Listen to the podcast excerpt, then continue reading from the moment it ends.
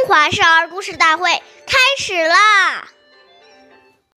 尊长前，声要低，低不闻却非宜。在尊长面前讲话，声音要低一些。当回答的声音太小，让人听不清楚，也是不可以的。岁月易流逝。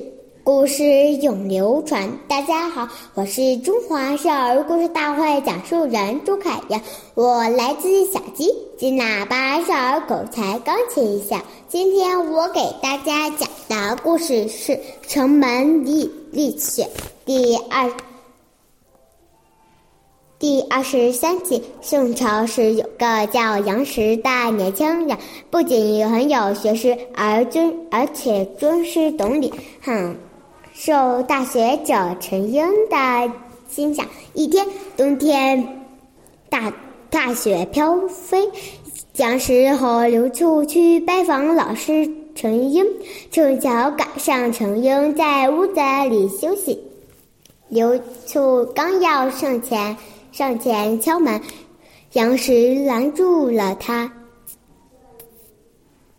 解意不他不要打扰他。叫老师休息，于是两人便恭敬地站在门外等程英醒来。过了很小很久，程英终于醒来了。这时门外的雪已已经积了一尺多厚，然后程杨石和刘处却仍然仍旧站在雪风雪里。没有一丝不烦恼、不烦的神经神情，曾经看到了很感到很受感动，把自己一生所学的知识都教给了这两位学生。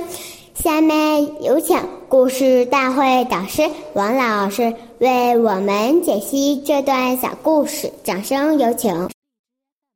好，大家好，我是王老师，我们来解读一下这个故事。这个故事提醒我们，时时要注意别人的感受，在长辈面前说话，声音太大，很刺耳，滔滔不绝。长辈一定觉得很难受、不舒服。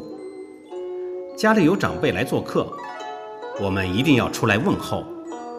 从小，我们就要养成在长辈面前言谈举止要落落大方，要有一种柔和的气质。